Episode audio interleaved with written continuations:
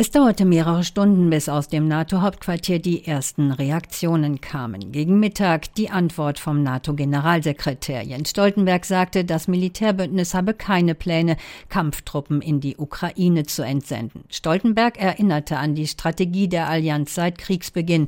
Weil Russlands Angriff völkerrechtswidrig ist, hat die Ukraine das Recht auf Selbstverteidigung, so die Strategie, und die NATO-Länder haben das Recht, die Ukraine mit Waffen zu unterstützen.